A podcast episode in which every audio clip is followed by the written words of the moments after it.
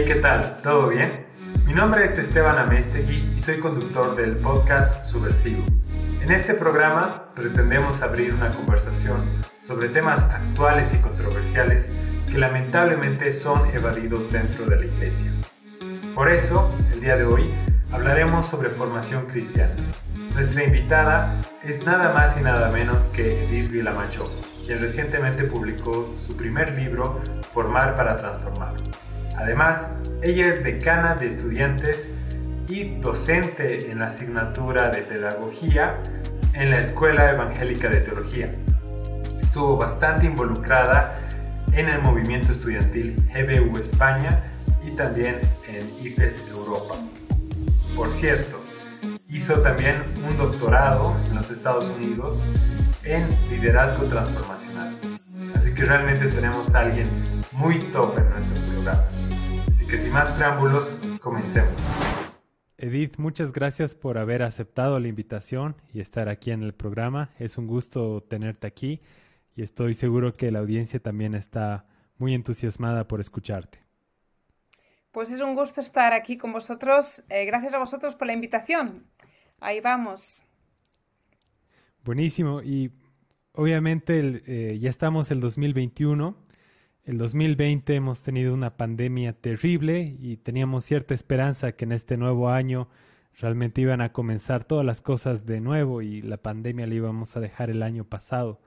Sin embargo, estamos aquí y tenemos segundas, terceras olas, a veces más fuertes que la primera, y esto ha afectado todas las áreas de nuestra vida y la iglesia no es ninguna excepción. Y quería preguntarte, en base a este eminente reto, ¿cómo podríamos ser iglesia y hacer discípulos en tiempos bastante digitales y a la vez en que tenemos que mantener un distanciamiento social por el bien de nuestra comunidad? Sí, eh, buena pregunta. Quizás la primera, te devuelvo la pregunta con una pregunta y es, ¿qué es iglesia? Yo creo que en este año hemos tenido la ocasión de experimentar algo tan fuerte como la pandemia y nos ha hecho ver y, tratar de, saber o de repensar o de conocer qué es la iglesia, ¿no? Y muchos quizás deben pensar, pues no, nos podemos reunir, pues no hay, no hay iglesia, ya no podemos ser iglesia. Eh, para mí esa es una pregunta fundamental, ¿qué es iglesia? ¿Y por qué es fundamental? Porque me hace recordar que la iglesia no es una invención humana, sino que es algo que Dios eh, pensó en su momento y por lo tanto sigue siendo algo que está bajo su, mano, bajo su control. Eh, si la iglesia es un programa o es una actividad, obviamente la pandemia tiene un efecto muy fuerte. Pero si es más que esto, si es más que un programa, más que un recurso, entonces realmente no cambia en el fondo, de los, en el fondo, fondo no cambia. Eh, y depende, depende mucho de nosotros, de cómo nosotros lo, lo enfocamos, ¿no?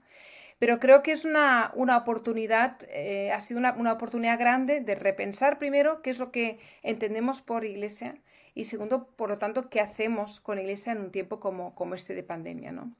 Em, una de las cosas que me he estado pensando últimamente es cómo puedo ser parte de, de iglesia de otra manera, si no me puedo encontrar con las personas, si no me puedo relacionar de la misma manera o me puedo relacionar exclusivamente por la pantalla, ¿qué, ¿a qué otras cosas me invita Dios? Y he estado pensando mucho en disciplinas espirituales, como en la disciplina de la, de la, soledad, ¿no? De, no, de estar, no de estar aislado, sino de estar solo, de, de forma voluntaria, estar solo, estar sola. Eh, la disciplina del silencio y, y, y de la oración en silencio, ¿no? Y ha sido muy interesante reflexionar en esto porque en una cultura en la que en la iglesia se espera mucha actividad, mucho activismo, mucha participación, mucha palabra, mucho hablar, de repente la invitación de Dios se vuelve a, al parar, eh, a casi no poder hacer nada y por lo tanto la invitación a, la soledad y al silencio. Leía justamente esta semana pasada una cita, un, un capítulo muy interesante en el libro de Henry Nouwen, The Way of the Heart en inglés, El Camino al Corazón, y hablaba de que justamente en la soledad en el silencio somos capaces de nutrir el fuego que luego sale para bendecir y no para maldecir, ¿no? Entonces, ¿cómo, es, cómo, cómo nutre esta, mi corazón esta actitud de soledad, de silencio, para luego ser de bendición a otros? Y que salga como, como una actitud de compasión, ¿no? Bueno, lo dejo ahí porque esto daría para más, pero eh, algunas reflexiones en cuanto a, en cuanto a esto. No, perfecto, y gracias por tocar el tema de las disciplinas espirituales y justo algo que yo disfruté mucho al leer el libro es eh, los recursos adicionales que pones y por ejemplo la descripción de lectio divina o incluso cómo, cómo llevar a cabo una lectio divina de manera conjunta, ¿no? Eh, eso ha sido algo bastante bueno. Y gracias por la meditación. El silencio realmente es algo muy necesario y que es, un valor que se está perdiendo mucho dentro de nuestra cultura. Y en torno a la educación, pues, también hemos visto el efecto de la pandemia en la educación y muchos de mis sobrinos, primos pequeños que antes asistían al colegio, ahora tienen que pasar todo el material o la currícula del colegio detrás de una pantalla o a través de una pantalla. Y eso es un desafío tanto para los niños, pero también como los adultos, los profesores. Y en base a eso quería preguntarte, como una persona especializada en la educación, ¿cómo ves el futuro de, la educación a nivel mundial? Sí, eh, es una de las preguntas que nos hacemos muchos y muchos en la educación, ¿no? Te voy a dar un par de botones de muestra eh, curiosos en cuanto a mi, caminar diario. En primer lugar, soy mamá de un nene de 5 años y eh, Alex, por decisión de familia de con mi marido, no le hemos expuesto a ningún eh, elemento tecnológico todavía. Él no maneja teléfonos, no maneja tableta no maneja ordenador y apenas ha visto nada de la tele. Bueno, no tenemos televisión en casa y él no ha, realmente no ha manejado, casi no ha visto ningún programa de televisión ni ninguna película. Hemos visto alguna, tres o cuatro películas, cinco, en todo este tiempo de cinco años de vida, ¿no? Eso es una cosa que decidimos nosotros y imaginaros pues una pandemia como esta con todo lo que sale a nivel tecnológico, pues el desafío que, que, bueno, casi que Alex ha sido expuesto más a la tecnología por la escuela que por la propia familia, ¿no? Ahora bien, él va a la escuela, a la escuela ha tenido muy poco, él, no hace, ha tenido muy pocos tiempo en, casa, entonces realmente no, no ha sido tanto el impacto, ¿no? Por otro lado, otro ejemplo es que yo trabajo para una escuela bíblica online. Entonces, en cierta manera, todo esto no nos debería tomar de sorpresa y en cierta manera sí nos ha tomado de sorpresa, ¿no? Porque el boom ha sido tal que ahora el desafío no es tanto ponernos, sino estar a, día, ¿no? Estar a día con todos los recursos tecnológicos. Quizás el, el mayor error que podemos estar teniendo los educadores, la iglesia incluso, es que estamos primando lo tecnológico por encima de lo pedagógico o estamos primando lo tecnológico por encima de lo relacional. Entonces, yo para mí es fundamental que entendamos que todo lo tecnológico, las herramientas tecnológicas son eso, puramente herramientas tecnológicas. No tienen que reemplazar la pedagogía, no tienen que reemplazar las relaciones. Simplemente son herramientas que facilitan el proceso de aprendizaje, pero para ello hay que saberlas usar bien. Entonces, la pregunta no es cómo voy a usar los medios tecnológicos, sino la pregunta es qué es lo que quiero conseguir hacer en este proceso de aprendizaje, qué quiero que los alumnos aprendan, qué quiero que, las personas en la iglesia reciban y, por lo tanto, cuál es el medio mejor para usar esto, ¿no? Entonces, otro ejemplo, eh, los cultos, ¿no? Los cultos del domingo. Eh, lo que hemos hecho es pasar del culto que hacemos en vivo y en directo, lo mismo a la pantalla. ¿Qué pasa? Que no, no funciona. Bueno, por lo menos yo no veo que esté funcionando en nuestro contexto, ¿no? Eh, porque no, no es lo mismo. Entonces, ¿cómo, ¿cómo enfrentamos este desafío? Yo creo que la pregunta clave, como, como le he dicho, repito, eh, la herramienta es una, eh, la tecnología es una herramienta. ¿Cómo la usamos en favor de el aprendizaje? Y en función a eso, ¿hay alguna práctica que hayas visto que funciona bien en un ámbito digital, porque yo comparto esa frustración, ¿no? No es lo mismo estar en la iglesia que ver el culto transmitido por Zoom o por Facebook Live. Entonces, em, comparto contigo alguna experiencia que tuvimos en alguna eh, en un grupo de Lanham Predicación que se dedica a facilitar el proceso de formación de expositores bíblicos. Y algo que nos sentó muy bien fueron los grupos pequeños, que, que, dio algo, un toque más humano. Y también cuando tienes varias personas conectadas a la vez, eh, que la gente escriba sus oraciones y la persona que estaba dirigiendo, digamos, el, el tiempo de administración, las leía en voz alta y al menos ahí había un, pequeño toque eh, de mayor interacción. Sí, sí. Sí, este es un buen ejemplo. De hecho, en la escuela en la que sirvo, eh, uno de los profesores ha estado haciendo un curso de predicadores. Justamente ha empezado el curso, son dos sábados, hizo el primer sábado hace un par de semanas y ahora, el siguiente en un par de semanas. Y han hecho mucho esto. De hecho, los se tienen que preparar y en grupos pequeños exponer, ¿no? Son tres minutos de exposición, no son 20 minutos por persona, son tres minutos. Déjame darte, Esteban, un par de ejemplos. Uno del, día a día de lo que es la iglesia en nuestro contexto y luego te doy un ejemplo de mi, realidad eh, más en la escuela bíblica. Eh, tuvimos una, experiencia interesante con los niños de la, iglesia. Ellos eh, lo que hicimos, pasamos su actividad al Zoom entonces, básicamente en el Zoom había una señorita, como siempre, que hacía la lección de la misma manera que la hacíamos en clase y luego pues pedíamos interacción pues como lo hacíamos en clase. La, emoción duró pocas semanas y al poco vimos que todos los niños ya no querían, bueno, mi hijo que siempre ha, adorado ir a la iglesia, decía que ya no quería ir a la iglesia, a la iglesia Zoom, obviamente. Y entonces estuvimos pensando y de hecho pidiendo recomendaciones y pasamos a un modelo un poquito diferente que ha sido mucho más exitoso, ¿no? Por así decirlo. Y es que eh, les proponíamos un material que ellos tenían que trabajar durante la semana y eh, interaccionar durante la semana. Y obviamos el Zoom, ya no, se reuníamos, ya no nos reuníamos en Zoom.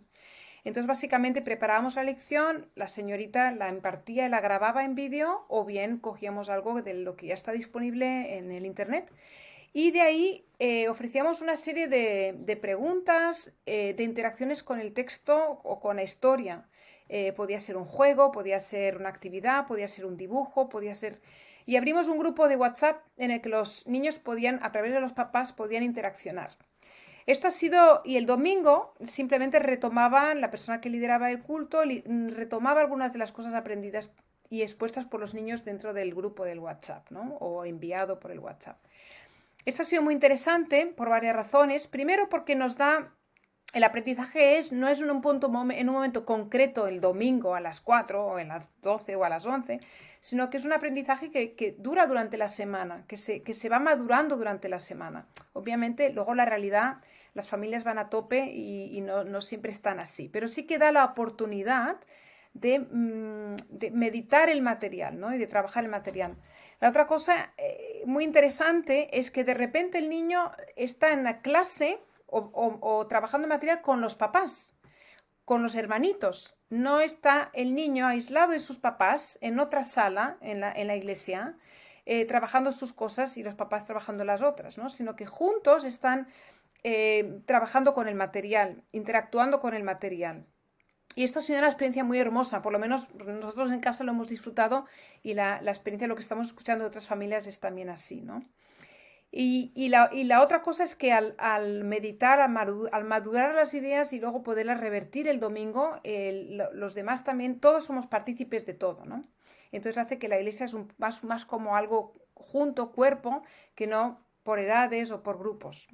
Entonces, esta ha sido una experiencia interesante. A nivel de, la escuela eh, en la que yo sirvo, en la escuela online, eh, entendemos que la enseñanza no es puramente un profesor eh, graba un vídeo sobre el contenido y el estudiante escucha y ya, se acaba la sesión. Que esto es lo que está pasando con muchas escuelas presenciales que están pasando al modelo digital. Es decir, no hemos entendido que el modelo digital tiene que ser diferente, no valen vídeos de 45 minutos.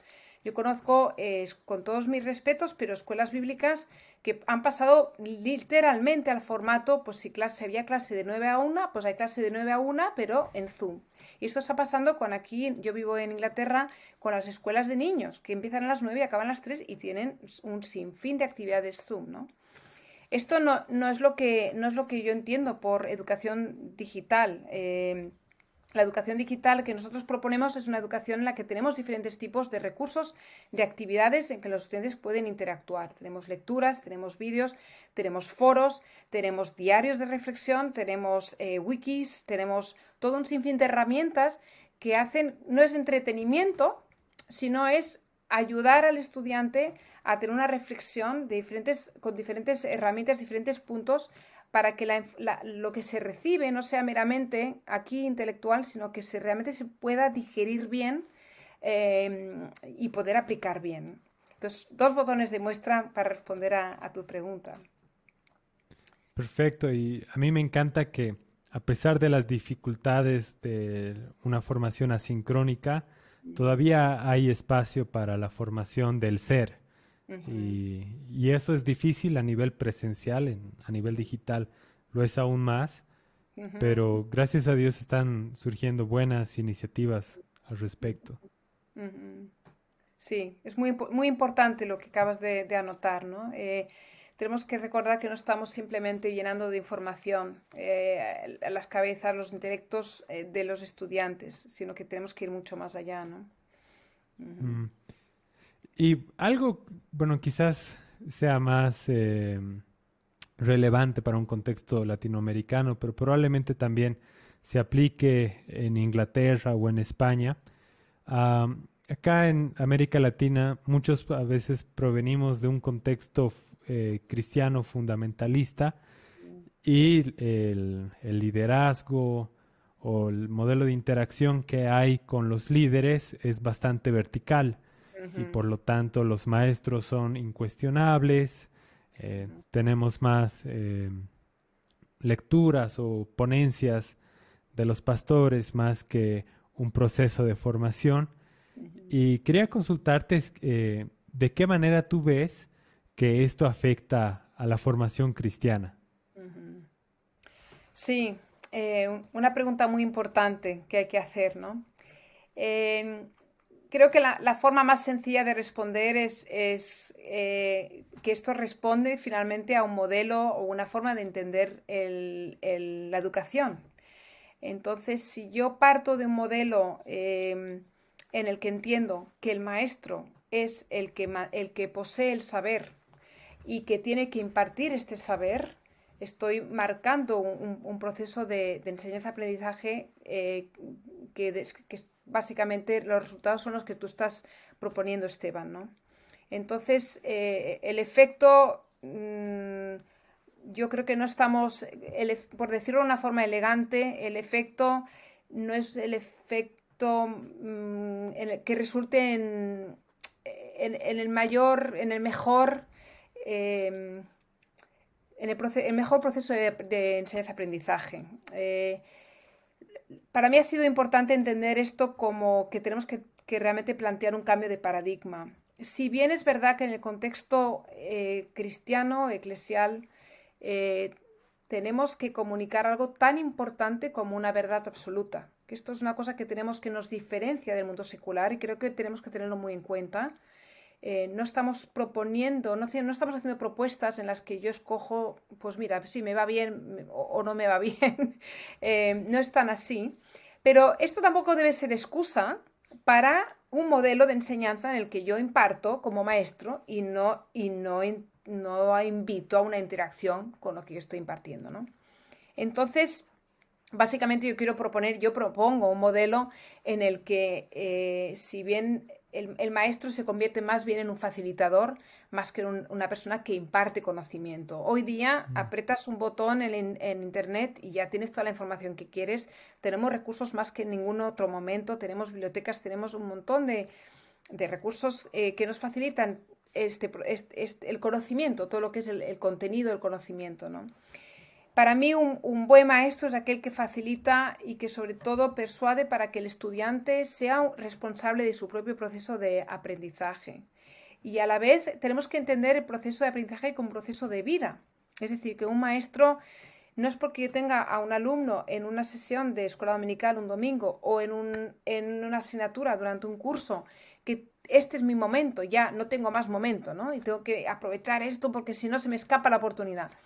Si bien tengo que ser responsable por este espacio, eh, no es el fin. Tenemos la, persona, nosotros tenemos realmente el privilegio y el, espacio para ir transformándonos de gloria en gloria hasta que el Señor nos venga a buscar eh, o hasta que Él venga. Entonces, con esta perspectiva, tenemos que hacer un cambio de, chip, como decimos en España, ¿no? en el que eh, finalmente lo que refleja el otro modelo es más bien un modelo que, refleja control, que refleja miedo, que refleja eh, no, querer ver, incluso bueno, que, sus, que los pupilos sepan más, ¿no? Entonces, esto, esto es, refleja más un problema de la carne, por así decirlo, un problema de no confiar y depender en los procesos y en los tiempos del Señor eh, y, querer, querer controlar y mantener todo esto em, de una forma u otra, ¿no? No sé si esto responde un poquito a la pregunta en resumidas cuentas.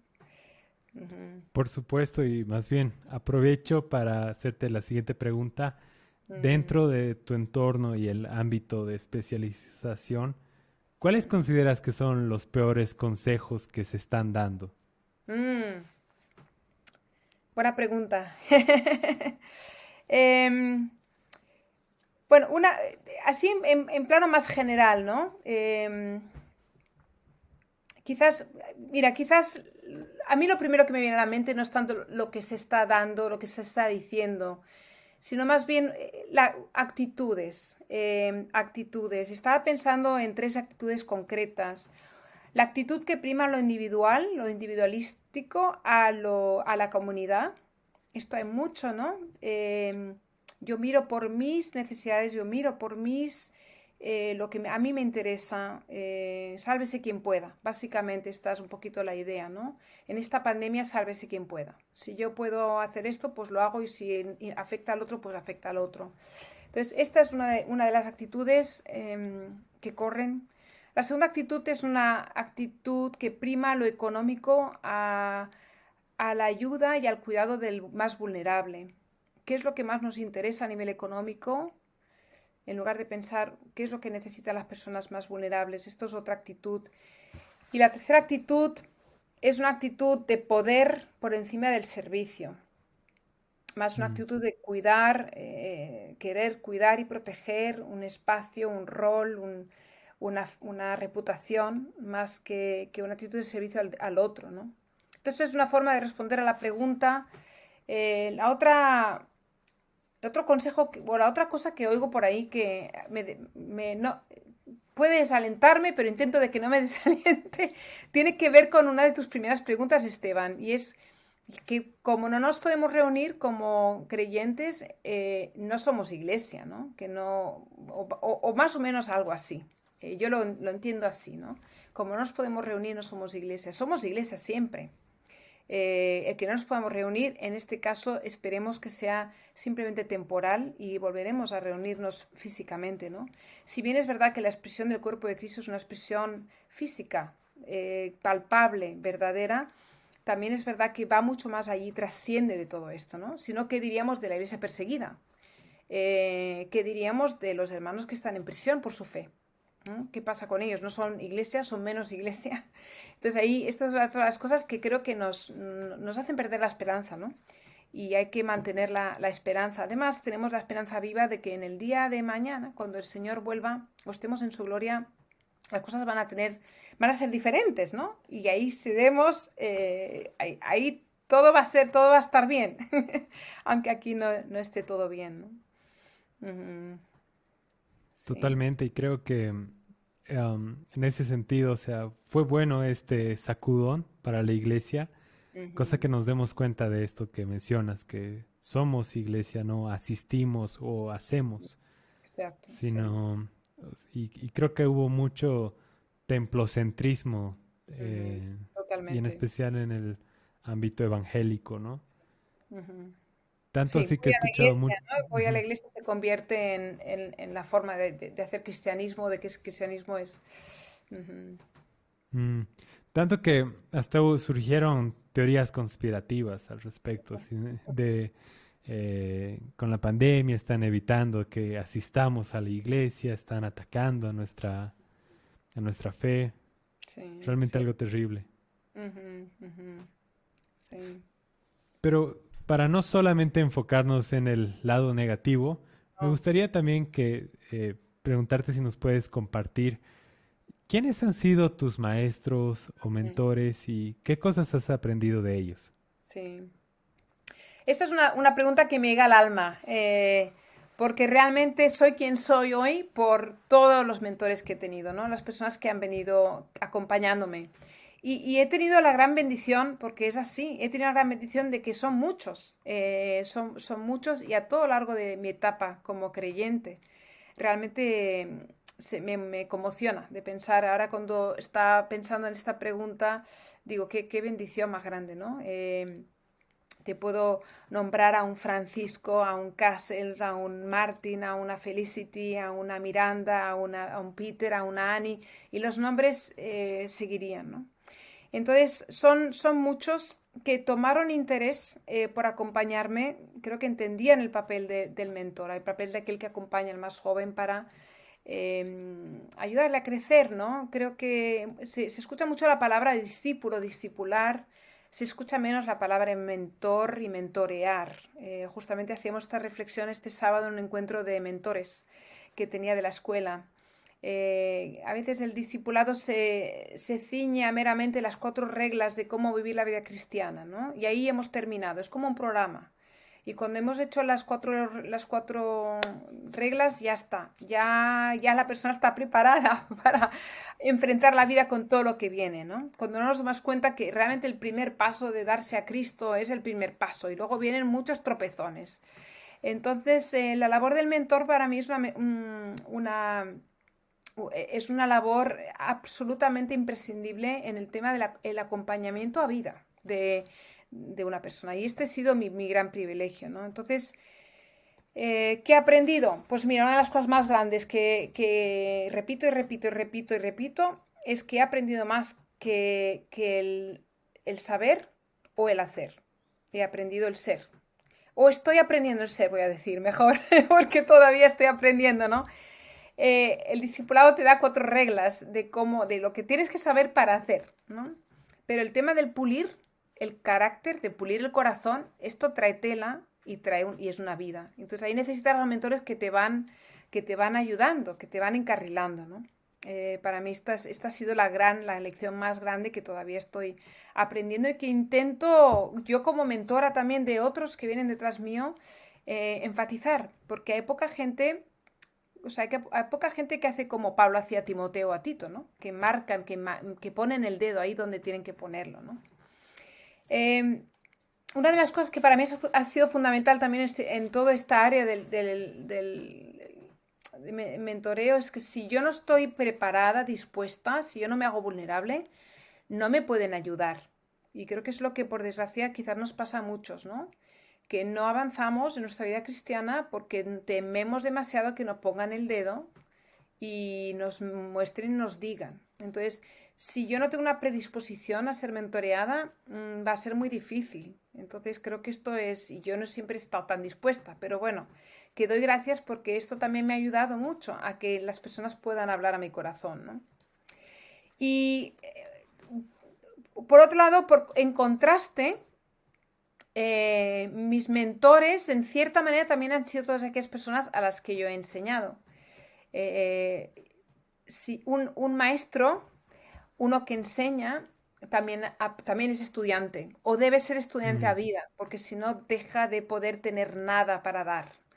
Entonces, en la medida en la que yo estoy abierta a aprender de las personas a las que yo enseño, yo recibo más, me enriquezco más y también de, vuelta puedo dar más, ¿no? Entonces, son muchos, son muchos aquellos que, he tenido el privilegio de, servir, de, enseñar, de los que he aprendido un montón. Y, además, muchos de ellos, obviamente, han ido creciendo en la fe y algunos me han pasado incluso y de ellos aprendo, ¿no? Eh, bueno, aprendo de mi hijo pequeño, ¿no? De ver cómo él enfoca la vida. Estaba, hoy, hoy mismo estaba diciendo, qué tolerancia más grande tiene, ¿no? He hecho esto mal o, le he puesto esto mal en la comida, pero él, él pues no dice, no se queja, ya dice, ah, pues has, hecho esto, y ya está, ¿no? y, pasa otra cosa.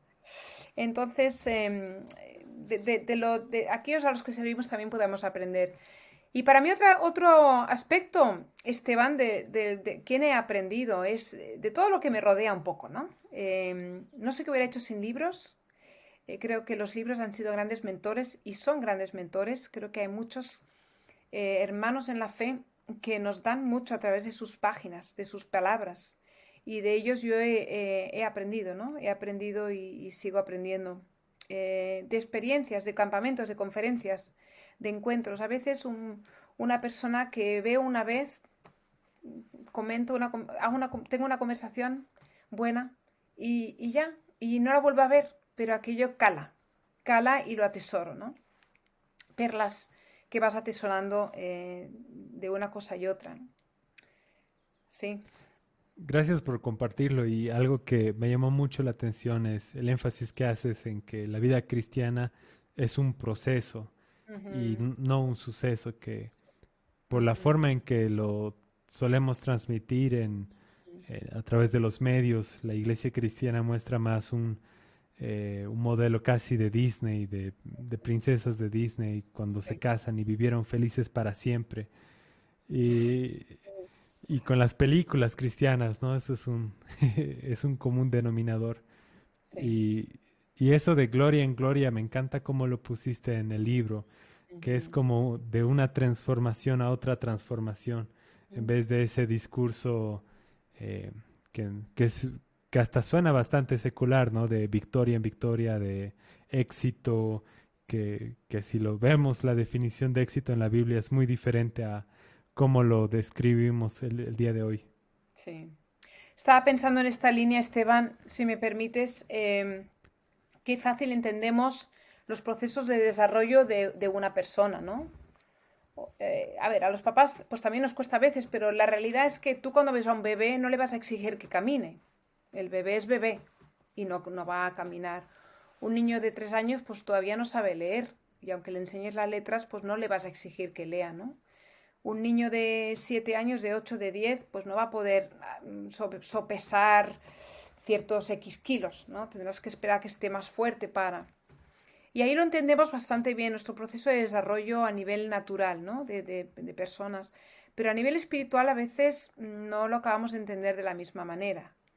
Eh, o corremos mucho o corremos poco, ¿no? O, nos pasamos de querer o, al revés. Y yo me preguntaba estos días si equiparáramos un poco nuestro desarrollo como creyentes a, cómo nos desarrollamos como personas, ¿cómo sería?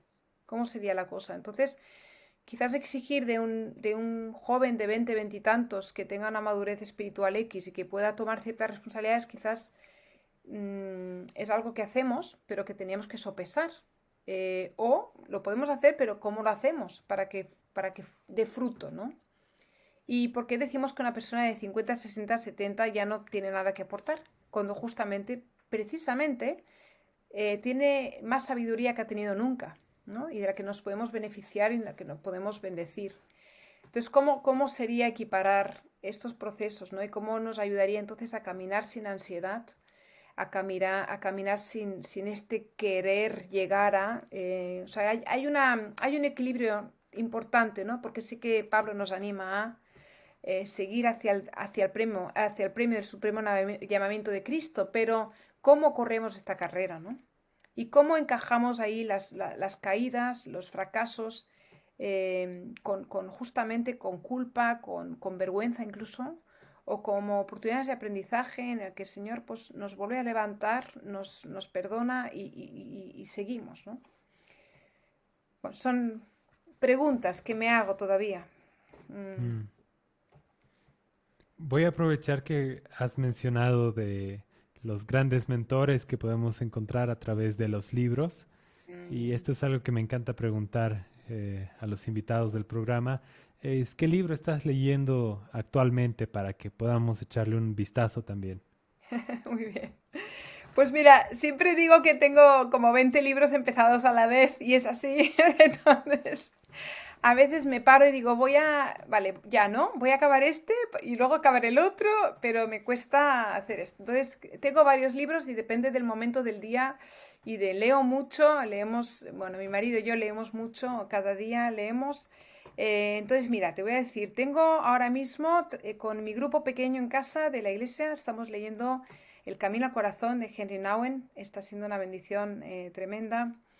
Eh, a la vez, para mis tiempos más de ocio, estoy leyendo un libro de Hood, que se llama Hood, que es eh, una historia de Robin Hood, eh, de Stephen Lowhead. esto lo está siendo para pasar el rato. Estoy leyendo, este año me propuse leer cosas que otros me recomiendan. Yo tengo siempre ideas de lo que yo quiero leer, pero dije, no, me voy a, voy a ensanchar mi, mi lectura y voy a ir un poquito más allá y entonces estoy, Hood es una de ellas, pero estoy leyendo también un libro que salió hace poco, ¿Por qué no hablo a las personas blancas sobre la raza? Eh, es un libro que no sé si está traducido al español, de Benny Edo Lodge, y está, bueno, a un poquito a, la par de, toda la temática de Black Lives Matter.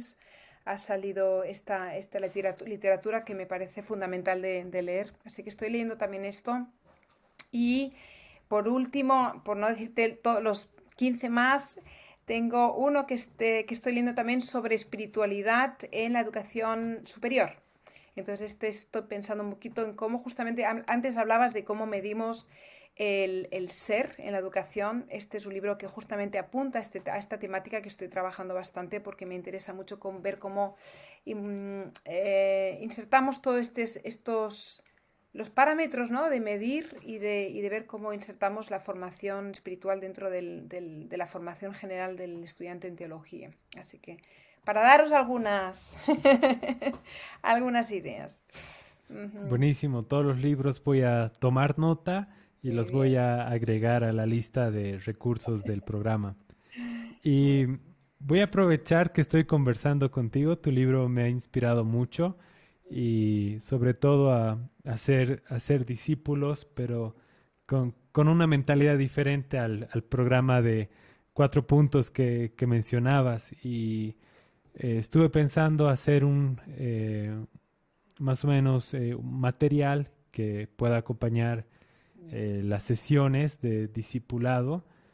Y mm, siempre me lo han recomendado mucho el libro de Marcos, para comenzar, porque es eh, casi como una carta de presentación de quién es Jesús.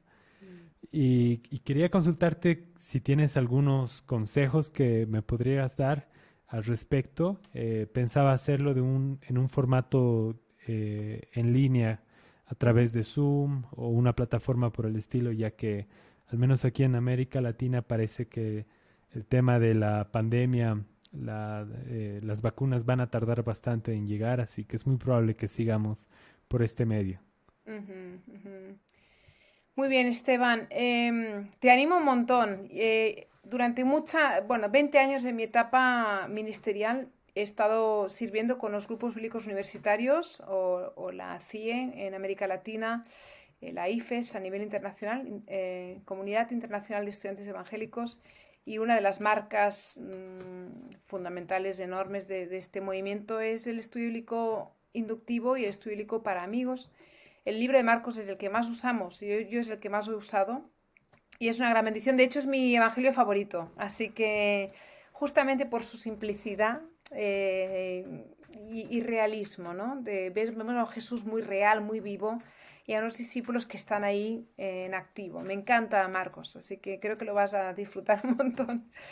Mira, mi, mi, la, la, la, tendencia sería a darte cuatro puntos muy prácticos, ¿no? Pero quiero darte, quiero hacer lo que haría con los estudiantes a los que, a los que enseño, ¿no? Y lo que hago en mi libro. y es darte cuatro, hacerte cuatro preguntas de reflexión. La primera que, tienes que plantearte antes, ¿no? De siquiera empezar a, armar algo. La primera es quiénes son las personas a las que vas a servir a través de este, de este estudio. ¿Quiénes son? Porque si yo no sé quiénes son, no sé cómo les puedo impartir nada, ¿no? Igual les voy a dar algo que no es lo que ellos, eh, no, les va a llegar. No es lo mismo dar un estudio de Marcos a personas que están trabajando con profesiones, yo qué sé, cierto tipo de profesiones, a personas que no tienen formación, por ejemplo. Em, con todos mis, mis respetos, ¿eh? no, es, una cuestión de, ser despectivo, pero sí de conocer. Y para mí esa es una de las claves. Cuando voy a enseñar, ¿a quién estoy enseñando? ¿Quién es la gente con la que estoy? Con la, que estoy? la segunda eh, pregunta es, ¿cuáles son sus necesidades? Y ahí obviamente hay que entender cuál es la necesidad real de la necesidad que creemos, ¿no? O sea, una persona te puede decir, necesito tal, pero bueno, en realidad no es esto lo que necesita, es lo que está detrás. Pero igualmente, ¿qué es lo que, qué es lo que hay que, hay que hacerse esta pregunta, ¿no? Eh, lo mismo, para conocer mejor. Y luego la tercera pregunta o la tercera cuestión que me tengo que plantear es, ¿qué es lo que quiero transmitir? ¿Qué es lo que quiero dar? Y entonces, ¿cómo lo voy a dar? Yo creo que muchas veces nos quedamos en el ¿qué es lo que quiero dar? Y entonces ahí empezamos, toca, toca, toca, y empezamos a montar el contenido, contenido, contenido, contenido, y luego lo doy, ¿no? Pero si no hemos hecho la reflexión de, vale, esto es lo que tengo que dar, pero ¿cómo lo voy a dar para que ellos lo reciban? Porque mm. cuando yo asumo de lo que yo hablo, lo que yo doy, las personas lo reciben y lo asimilan, estoy cometiendo un grave error. Yo puedo estar escuchando a alguien, pero en, mi cabeza estoy pensando en mi novio o en mi, mi, madre que está en el hospital o en qué le voy a dar para comer al niño mañana cuando vaya al cole o cómo voy a pagar mis deudas. Me explico. O sea, yo realmente no sé, yo si hablo y no interactúo, no sé qué está pasando con la otra persona, ¿no? Bueno, ¿cuántas veces se nos duerme alguien en la iglesia, en el culto o en nuestras sesiones de, ¿no? Entonces, eh, para mí es muy importante que hagamos la, reflexión. Tampoco podemos hacerlo al revés. Es decir, vale, voy a hacer que pregunten y tal y cual, pero no he pensado en lo que quiero dar, ¿no? No, puede ser el proceso inverso tampoco. Entonces, ¿qué es lo que quiero que reciban y cómo lo voy a hacer para que lo reciban? Em, entonces, esto es en cuanto a preguntas muy bases de, cara a, preparar algo, ¿no? La otra cosa que te voy a decir, que te lo voy a decir, igual no te dice nada, pero eh, va a quedar así muy, muy sencillo.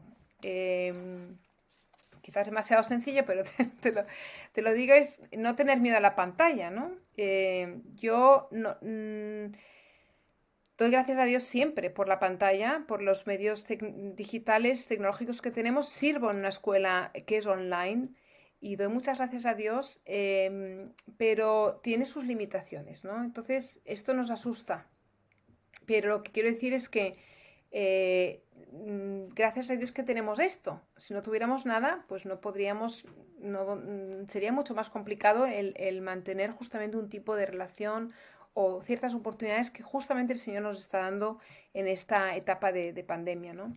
Entonces, no tener miedo a la pantalla, aunque sea un poco así raro al principio, uno le coge el ritmo em, y, y, entender que, y a la vez, Esteban, quiero animarte a que esto es en teoría es temporal, ¿no? O sea, que no, nos, no hagamos de lo digital la, costumbre o, la, herramienta de base, ¿no? Sino que pensemos, eh, idealmente yo este estudio me gustaría hacerlo de cara a cara, en persona. Y de momento lo voy a hacer así, pero, pero porque si no, no tengo nada, no puedo hacer nada, ¿no? Pero en el día de mañana espero poder ir más allá. Creo que tenemos que entender Em, estoy investigando un poquito, escribiendo sobre lo que nos ha robado el COVID, ¿no? Y, haciendo un paralelismo a, bueno, cómo la, escritura, ¿por qué, ¿por qué, es tan chocante, ¿no? Que el, COVID nos ha quitado las relaciones, nos ha quitado el espacio, nos ha quitado el tiempo. ¿Por qué nos choca, nos choca tanto, nos chirría tanto como seres creados por Dios, ¿no? Y entonces hago un recorrido por la escritura, cómo responde la escritura a todo esto. Y luego un paralelismo que quizás es por eso que tenemos tanto miedo a lo digital, ¿no? Porque las relaciones son diferentes, el espacio es diferente y el tiempo es diferente. Entonces, ¿cómo hacemos, cómo mejoramos nuestro espacio eh, digital, nuestras relaciones a nivel digital, nuestro tiempo a nivel digital, para que el, todo el proceso de aprendizaje sea un proceso mucho más em, e, e, eficaz, ¿no? por así decirlo, y además no solamente eficaz, sino agradable eh, también. ¿no? No sé si, sé que esto no son las respuestas prácticas, pero espero que te dé alguna, alguna pista y a nuestros oyentes pues también alguna pista para reflexionar. Por supuesto, y eh, te puedo hacer una pregunta más al respecto, por favor. Es que justo cuando con tu respuesta surgió, uh, con relación a disciplinas espirituales, uh, estuve soñando mucho con, con, poder impartir también eso en, eh, en, el material, ¿no? O sea, que nuestras sesiones podamos hacerlo juntos. ¿Y tienes alguna recomendación al respecto de cómo hacerlo? Porque lo sueño, pero a la vez me cuesta mucho imaginarlo. Gracias, Esteban. Mira, eh, me alegra mucho que estés pensando. Tuve el privilegio, realmente fue un regalo. Eh, me invitó un grupo de estudiantes de Barcelona, bueno, más que Barcelona, pero la región Cataluña, Aragón, en España, en Baleares, hace unos meses a justamente que impartiera una sesión sobre disciplinas espirituales por medio del Zoom. Fue interesante, me lo planteé, lo preparé y a raíz de esto, eh, justo hace, hace, un mes, estuve impartiendo algo un poco más amplio para el grupo de obreros del GBO España sobre justamente eh, disciplinas espirituales. Una de las, te voy a, voy a seguir hablándote de lo que pasó al final. Algunos me dijeron al final, gracias por darnos el espacio. Esto fue muy significativo porque eh, creo que estos obreros junto como muchos como nosotros, la pandemia nos ha puesto una ansiedad dentro de que tenemos que hacer, ¿no? No podemos parar, tenemos que seguir haciendo. Pero ¿cómo seguimos haciendo? Y esto ha creado mucha ansiedad, eh, mucha presión en muchos obreros que realmente pues, no tienen ni los recursos, ni las fuerzas, ni nada, ¿no? Entonces, el, poder crear ese espacio creo que les dio, un, les dio aliento, les dio un, un descanso, ¿no? Entonces fue muy interesante porque yo tenía una pantallita con un montón de personitas que cada una estaba en su hogar, en su casa, y básicamente les dirigí eh, un par de horas usando diferentes tipos de, disciplinas. ¿no? Entonces usamos la, la, lectio divina, usamos el lugar seguro, que es otra, otra disciplina, usamos eh, lo que llamo las tres R's, es el, descanso, el recibir y el dar. En fin, varias disciplinas. Em, algunas las hicimos en grupo pequeño, los dividí en grupos y luego volvimos y hicimos un poquito de retroalimentación. Eh, di mucho espacio para que las personas pudieran expresar cómo se sentían, cómo habían, qué habían recibido. Incluso espacio para decir, mira, yo no, esto no, no me llega, no, no, ha pasado nada aquí, ¿no? Em, a, la vez Luego, Esteban, si quieres, te mando el programa de lo que hice para que lo puedas usar, porque no tendría ningún inconveniente que lo uses, ¿no? Pero por deciros una así que no, parece que no funciona, eh, en Zoom sí funcionó, pues. Eh, y fue de mucho ánimo, ¿no? Ver que algo así funcionaba también a este nivel. Buenísimo, muchas gracias. De hecho, lo, voy a utilizar porque es algo que, eh, que me rompo la cabeza pensando cómo, lo podemos hacer. Muy bien. Edith, muchas gracias por tu tiempo. No voy a robártelo más porque sé que estás bastante ocupada, pero eh, por, último, quería preguntarte si hay algún mensaje que te gustaría dar a la audiencia. Mira, cuando estaba pensando en esta entrevista, Esteban pensaba en esperanza. Em, pensaba, me vino la palabra esperanza. Y vivimos tiempos difíciles. Yo creo que en estas últimas semanas he oído más veces que nunca personas eh, resilientes, personas emocionalmente estables, personas que aman a Dios, que les sirven, llegando a un punto de estar muy cansados, que ya como que ya sus energías están, están perdiendo. Incluso yo, ¿no? Hay días que digo, ay, ya no. Eh, pero hemos de mantener la esperanza, porque finalmente vamos a una patria mejor.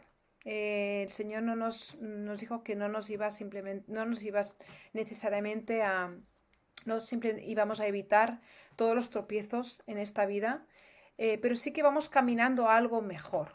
Siempre que va pasando un día vamos a, hacia la esperanza de verdad, ¿no? Entonces, esto por un lado, y, creemos y nos asimos de un Dios de esperanza, un Dios que a, pesar de que el mundo está roto, eh, él, nos, él, se él nos tiene asidos de su mano, ¿no?